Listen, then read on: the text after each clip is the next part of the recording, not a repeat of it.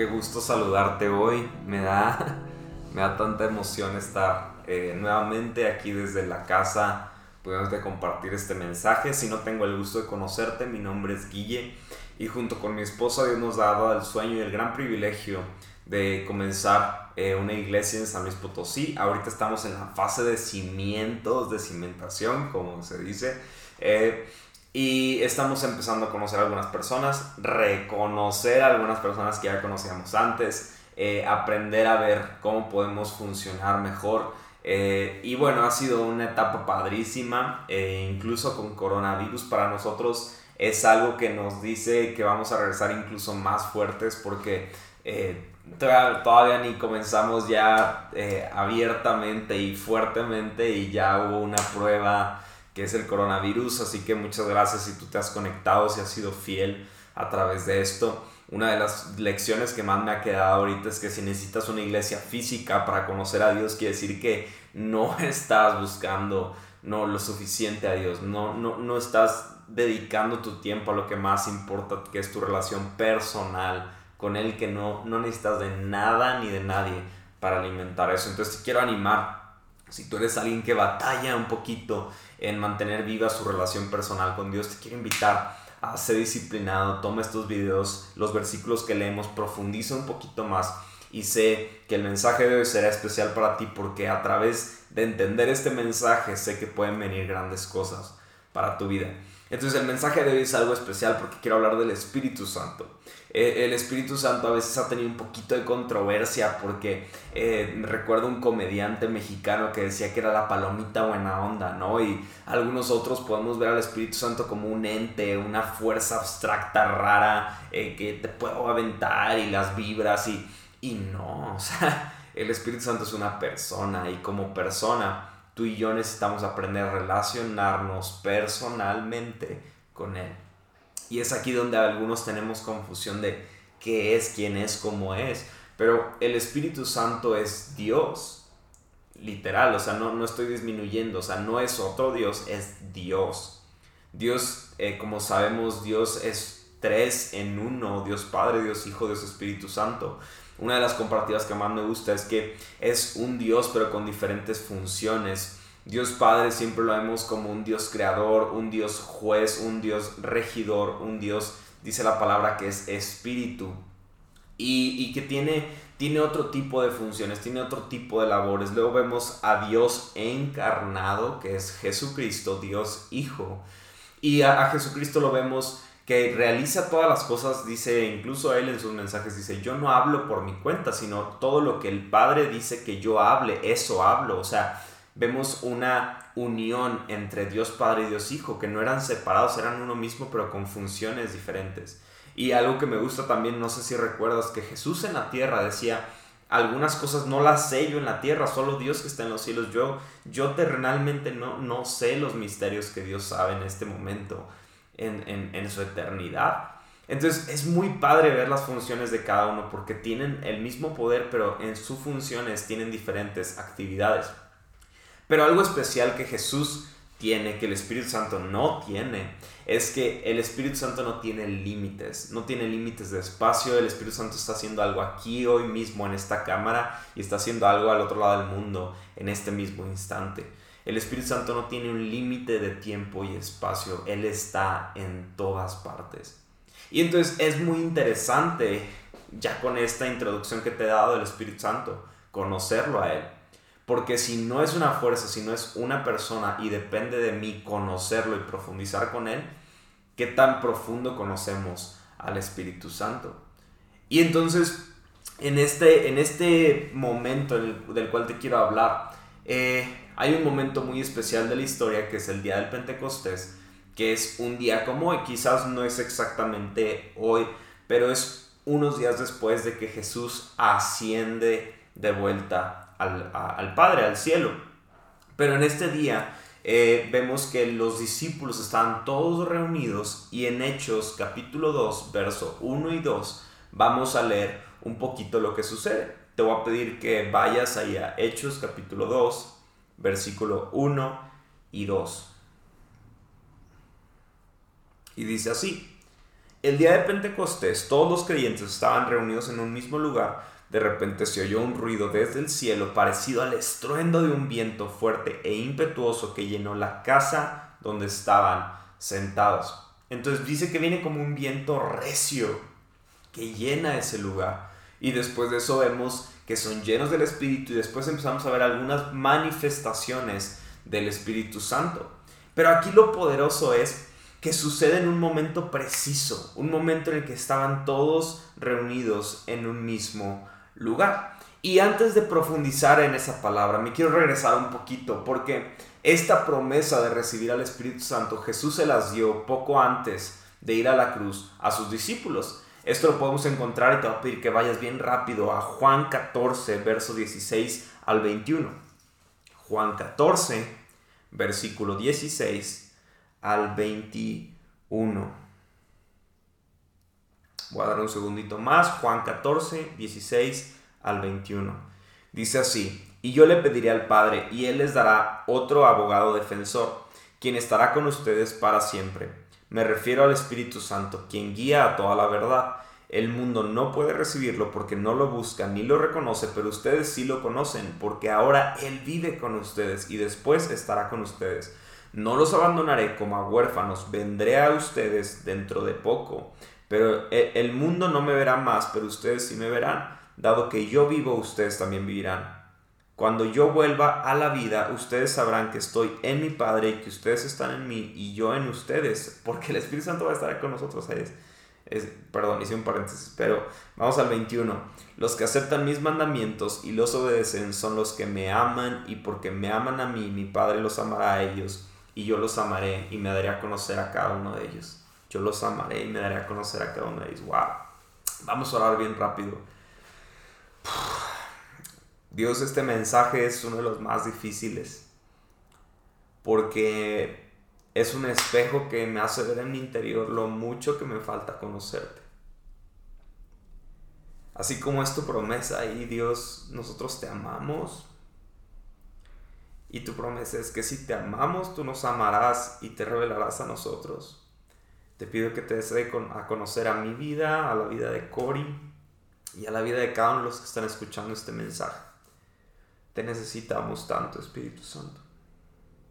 Amén y amén. Es muy difícil para mí dar este mensaje. No, no porque sea malo o algo así, porque muchas, muchas personas no me han preguntado cómo ha sido venir a San Luis por la gente o lo que me han preguntado es cuánta gente asiste a la iglesia. ¿Qué, qué avances vemos? ¿Qué actividades hacen? Y, y, creo que mucho de la vida cristiana se ha limitado a, a realizar actividades, no a tener encuentros personales con el Espíritu Santo. ¿Qué pasaría si la medición que utilizamos no fueran números, sino fuera pasión y deseo de conocer a Dios? Siento que muchos de nosotros, si despertáramos mañana y el Espíritu Santo se haya ido de nuestra casa, no sentiríamos nuestra vida tan diferente a lo que, a lo que vivimos hoy en día. Y algo, y es, es algo muy, muy fuerte que, que me hace a veces dudar tanto de, de lo que estamos haciendo como creyentes, pero muchos, muchos de nosotros, si nos dijeran, ¿qué prefieres? ¿Que el Espíritu Santo esté aquí contigo o que Jesús esté contigo? Muchos elegiríamos a Jesús. Y no hay nada de malo en eso, es Jesús. Pero la diferencia es que Jesús camina a tu lado y el Espíritu Santo camina en ti, adentro de ti, y tiene el mismo poder que tenía Jesucristo. Y solo por eso siento que tú y yo no, no profundizamos en conocer al Espíritu Santo.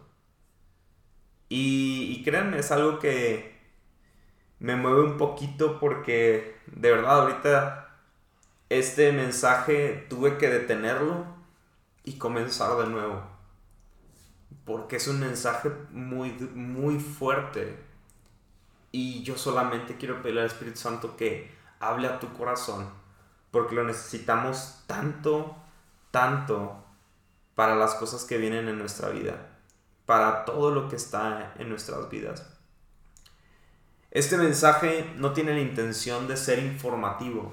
Hay algo que, que creo que es diferente de nuestra generación a las generaciones pasadas, incluso la de los discípulos. Los discípulos no tenían nada de conocimiento de lo que vendría a ser el Espíritu Santo en sus vidas, pero tuvieron la experiencia de lo que Él hizo a través de sus vidas. Tú y yo muchas veces tenemos mucha información de lo que hace Dios, podemos buscar en Google qué hace Dios, qué hace el Espíritu Santo y nos va a salir información, pero no tenemos la experiencia porque no buscamos a Dios por lo que Él puede hacer, sino por lo que necesitamos que Él haga en nosotros perdónenme, pero necesitamos tanto al Espíritu Santo. Aquí Jesús les da la promesa y les dice, necesitan conocer a quien voy a enviar. Otro, que ese otro es alguien igual o mayor que. Y le está diciendo, me voy a ir, pero les voy a dar a otro igual o mejor. Paracletos es la palabra que utiliza para decir abogado defensor u otro sinónimo es ayudador. Entonces voy a dar otro, Él los va a guiar a la verdad. El mundo no puede recibirlo porque no lo busca ni reconoce, pero los que aceptan mis mandamientos, me obedecen, me aman. Si me aman, mi Padre los ama, y yo los amaré y me daré a conocer a cada uno de ellos. Si le amamos, Él se dará a conocer.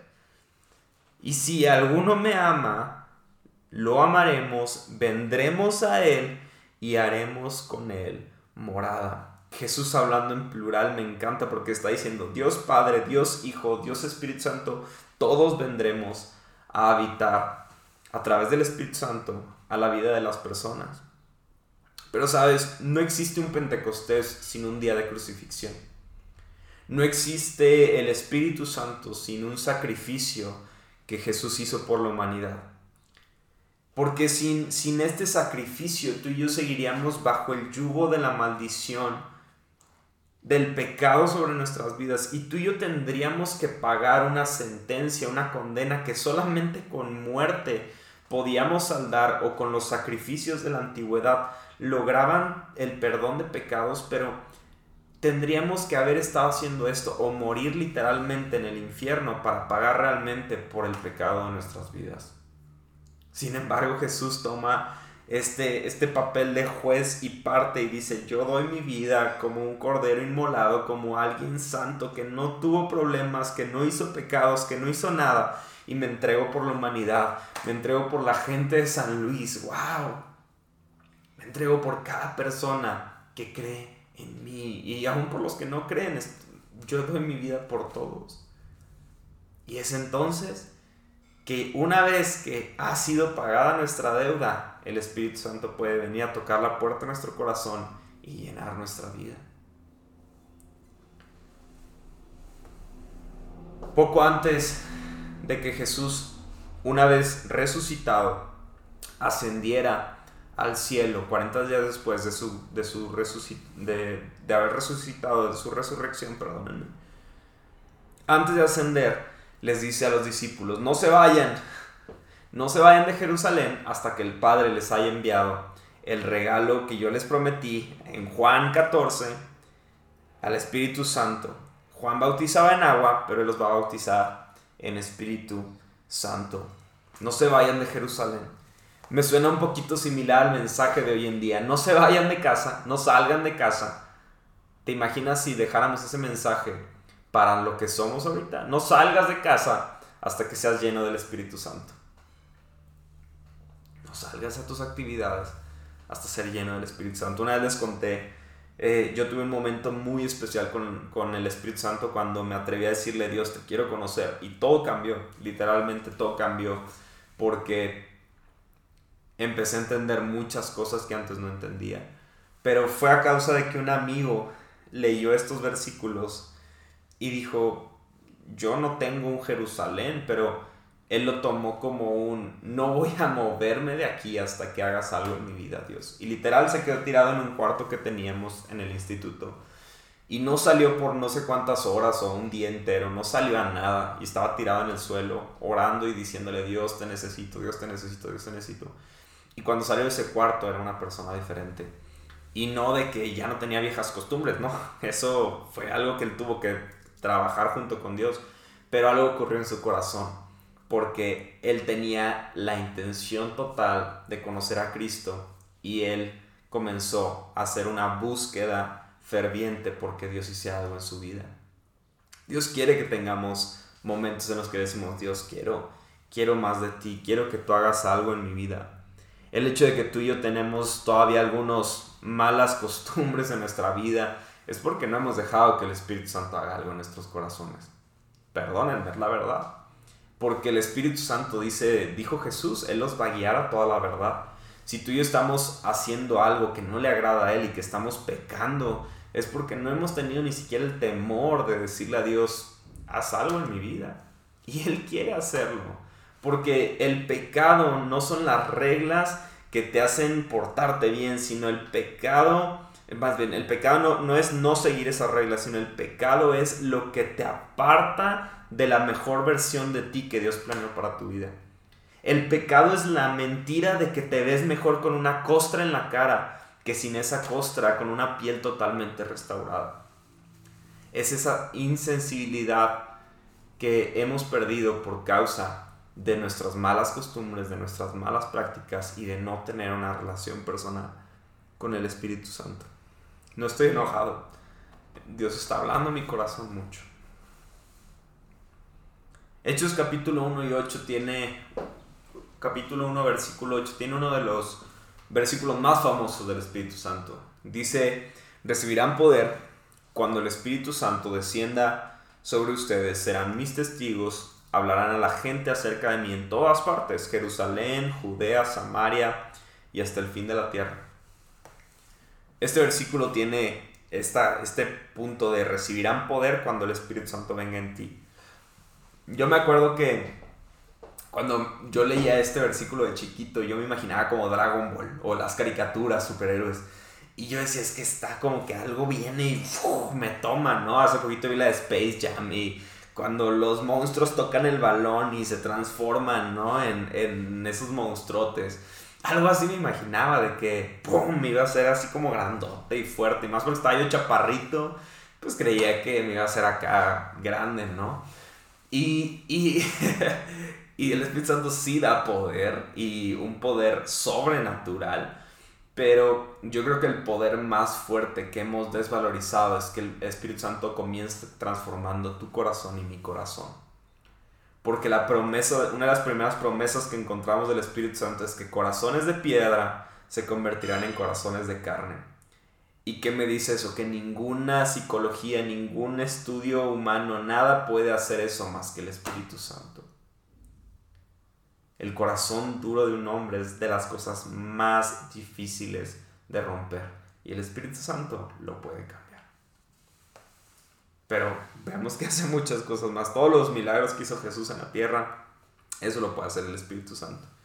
Pero especialmente este versículo, recibirán poder. La palabra poder en el original griego es dunamis. Y dunamis es una palabra eh, que habla como de una marea fuerte, como un viento fuerte, como algo estruendoso, un, huracán, algo así fuerte. Eso es dunamis.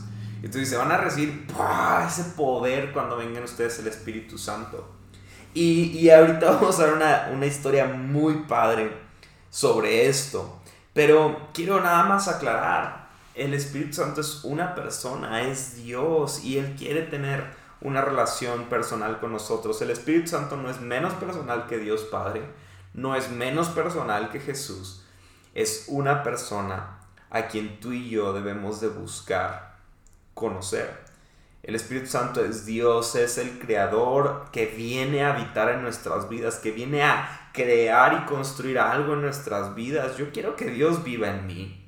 Yo quiero que Dios venga a habitar en mí. Quizás mi casa está fea, mi corazón tiene paredes feas, llenas de cosas feas, no sé cómo está mi corazón, pero yo quiero que Él venga a habitar en mi corazón. No sé tú ahí donde estás, pero yo quiero que Él venga a habitar en mi corazón. Porque aunque esté feo mi corazón, sé que cuando Él llegue a mi corazón, todo va a cambiar. Todo va a estar bien cuando Él entre y tome mi corazón. Algo que tú y yo tenemos que buscar. Como les dije, tenemos mucha información, pero la intimidad la hemos perdido. Yo una de las cosas más importantes que veo con el Espíritu Santo son las evidencias.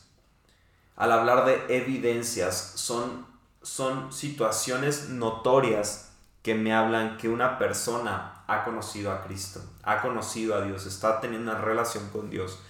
Y quiero contar una historia bien rápida que encontramos en Hechos capítulo 8, versículo del 16 al 24.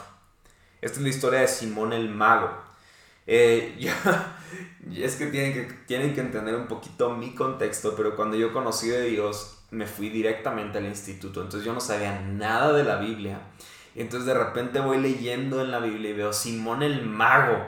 Y yo, ¿mago? O sea, no era, no era un literal solo un hechicero, sino que hacía también trucos y, y yo, órale, o sea, los magos realmente es un arte antiguo, ¿no? Me, me dio mucha risa.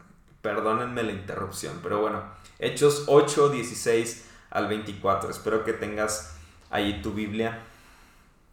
Pero dice así, el Espíritu Santo todavía no había venido sobre ninguno de ellos, de un grupo de personas, porque solo habían sido bautizados en el nombre del Señor Jesús. Entonces Pedro y Juan impusieron sus manos sobre estos creyentes y recibieron al Espíritu Santo. Cuando Simón vio que el Espíritu se recibía cuando los apóstoles imponían sus manos sobre la gente, les ofreció dinero para comprar ese poder. ¡Wow! Déjenme tener ese poder también, les exclamó Simón, para que cuando yo imponga mis manos sobre las personas reciban al Espíritu Santo. Pedro le respondió que tu dinero se destruya junto contigo por pensar que es posible comprar el don de Dios. Tú no tienes parte ni derecho en esto porque tu corazón no es recto delante de Dios. Arrepiéntete de tu maldad, ora al Señor, tal vez Él perdone tus malos pensamientos, porque puedo ver que estás lleno de una profunda envidia y que el pecado te tiene cautivo. Oren al Señor por mí, exclamó Simón, que no me sucedan esas cosas terribles que has dicho. La historia de Simón el Mago, yo creo que una de las, de las enseñanzas más notorias que me da es en poner un poquito en perspectiva dónde está mi corazón. ¿Dónde está mi corazón en cuanto a mi deseo de buscar a Dios? ¿He buscado de Dios por quien Él es o por lo que Él me puede dar? he buscado de Dios por la necesidad que hay en mi corazón de tener valor por alguna identidad, por algún sentido, por algo, o he buscado a Dios por entender que sin Él no tengo nada. Cuando yo veo el momento de Pentecostés, ese salón, ese, ese lugar de búsqueda en el que las personas tenían un corazón deseoso de encontrarse con Dios, y lo comparo con la historia de Simón el Mago, en el que él solamente vio en el Espíritu Santo una forma de ganar algo o tener acceso a algo, a un bien. Y, yo creo que donde más se acentúa todo es que veo una humillación de parte de todas las personas diciendo, Dios, queremos conocerte. Y en Simón el Mago veo un, wow, esto llevándolo a mis conocimientos, llevándolo a mis prácticas puede ser un negocio muy rentable. ¿En qué, ¿En qué sentido te quiero hablar esto? Tú y yo podríamos hacer mal uso de muchas cosas, incluso del Evangelio. Pero a Dios nadie, nadie lo engaña, a Dios nadie lo usa, a Dios nadie, nadie le puede manipular. A Dios no se le escapa nada. Dios tiene perfecto conocimiento, incluso de las personas que están haciendo algo erróneo, Él sabe lo que están haciendo.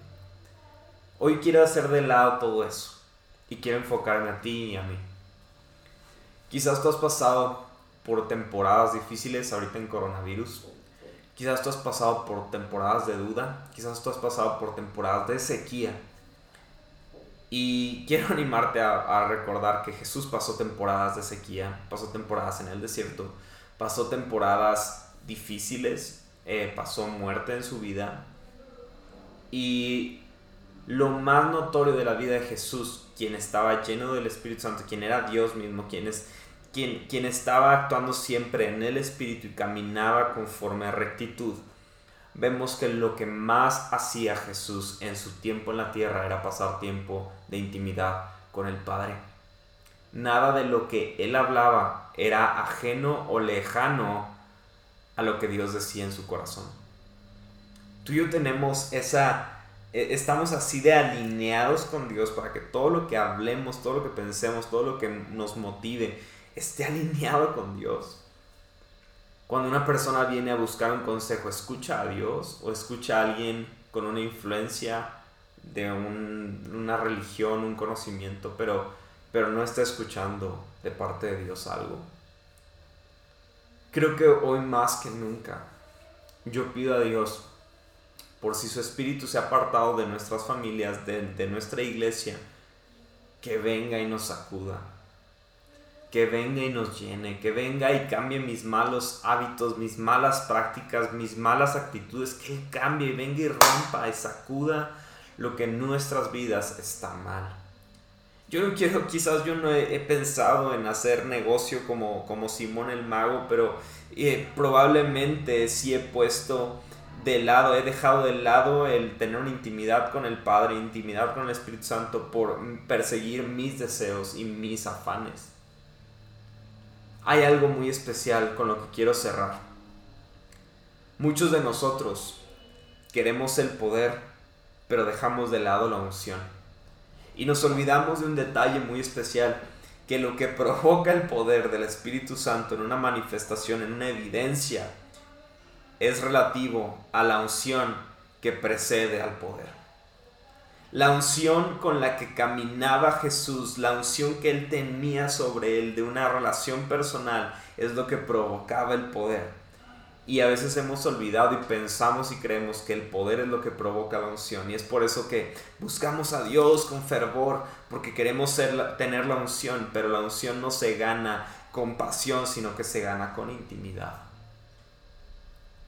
La unción es como, e, e, es el mapa para el tesoro. Quizás el poder se ve como el tesoro, pero el mapa para el tesoro con la determinación es lo que te hace encontrar ese poder. Tú y yo debemos de ser entendidos en no perseguir el poder más que la unción. El poder del Espíritu Santo tiene el poder para sanarte el día de hoy. Tiene el poder para liberarte de tus malos hábitos.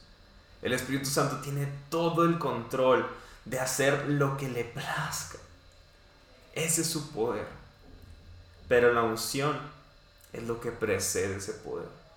La unción es lo que llega cuando decimos, no se haga tu voluntad, mi voluntad, sino que se haga tu voluntad. No se haga lo que yo quiera, sino que se haga lo que tú quieres.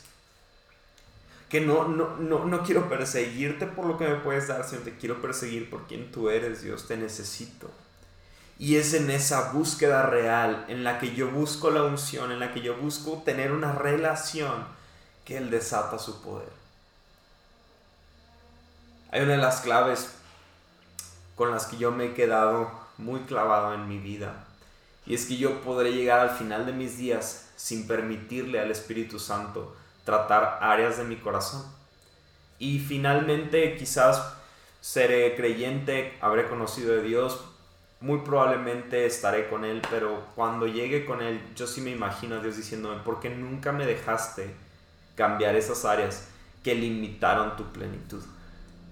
Que te limitaron a llegar a conocerme en áreas que tú nunca hubieras pensado que yo iba a actuar.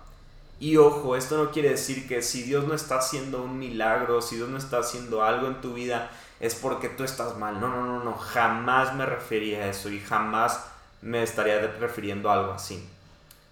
Pero en muchas ocasiones el poder de Dios no viene en una sanidad física, sino una sanidad del alma. En muchas ocasiones no viene en una sanidad como nosotros la pensamos, pero viene sanando relaciones, viene sanando recuerdos. Y eso es lo que el Espíritu Santo quiere hacer en nuestras vidas y es a través de la unción que desata su poder.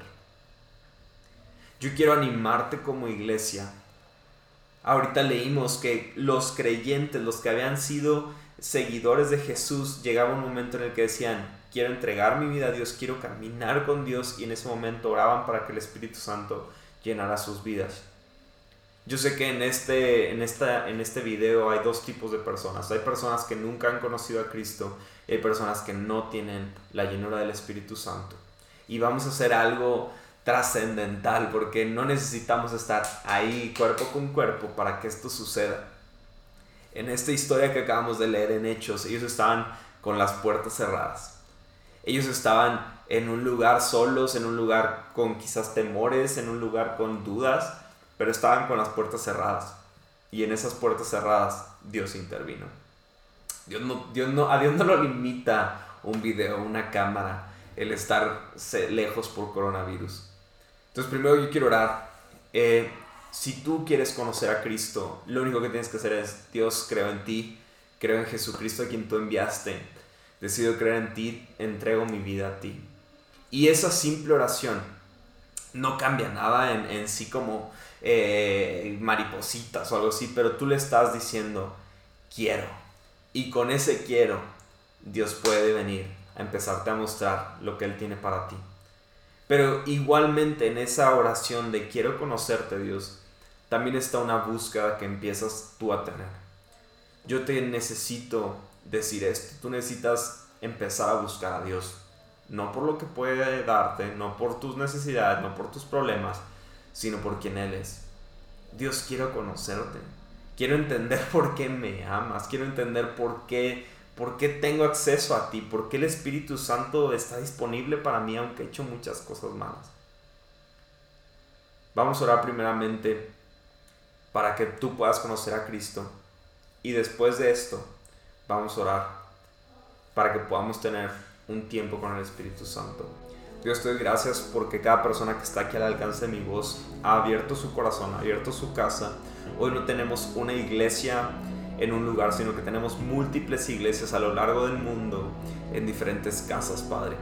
Te doy gracias porque en este tiempo, en este lugar, en esta hora, estamos aquí diciéndote que te queremos conocer, Jesús. Si es la primera vez que haces esta oración, dile, Jesús, te quiero conocer. Abro mi corazón a ti. Permíteme conocer qué es lo que tú has hecho por mí. Permíteme conocer tu sacrificio. Permíteme conocer tu regalo de gracia que me has dado. Gracias porque me perdonaste. Gracias porque pagaste en la cruz por mis pecados. Te invito a mi vida a que me empieces a guiar y lléname de tu amor. En el nombre de Jesús. Amén. Y después de esto, si tú has hecho esta oración, créelo de verdad es una oración muy sencilla, pero es muy poderosa si tú has puesto tu corazón en ella y has creído en verdad que Él quiere salvarte y que Él ha muerto por ti ha resucitado para darte una vida eterna. Y ahora que si tú eres alguien que se quiere creer en Jesús, creo en su amor, creo en su gracia, quiero orar para que podamos conocer al Espíritu Santo. Padre, quizás hoy no estamos de manera presencial, pero te pido Espíritu Santo que vengas a nuestras vidas, visítanos, visítanos otra vez, llénanos. Si alguno de mis amigos nunca te ha conocido, revélate a sus vidas. Y si te hemos conocido, pero por afanes de la tierra, por deseos de nuestra carne, hemos apartado nuestra mirada de ti, ven y encuéntrate con nosotros, llénanos otra vez, háblanos y guíanos en toda la verdad. Espíritu Santo, necesitamos más de ti, más de ti cada día. Te pido perdón porque a veces hemos olvidado que tú eres más real, más real incluso que muchas de las cosas que vemos como reales en nuestra vida. Te pedimos que tú unjas nuestra vida. Queremos tu unción. Creemos en tu poder, pero queremos tu unción. Sabemos que si perseguimos, tu, perseguimos una relación en intimidad contigo, podremos encontrar el propósito que tú tienes para nosotros. Te doy gracias en el nombre de Jesús. Amén. Si tú entras mañana a trabajar, luego de este parón que hubo por varias semanas, varios meses, pido a Dios que te vaya muy bien, que puedas encontrar propósito en medio de tribulación. Sé que Dios te eligió para este tiempo y Dios está esperando personas que se levanten que decidan conocer al Espíritu Santo y que se atrevan a cambiar la historia. Dios te bendiga, te mando un fuerte abrazo.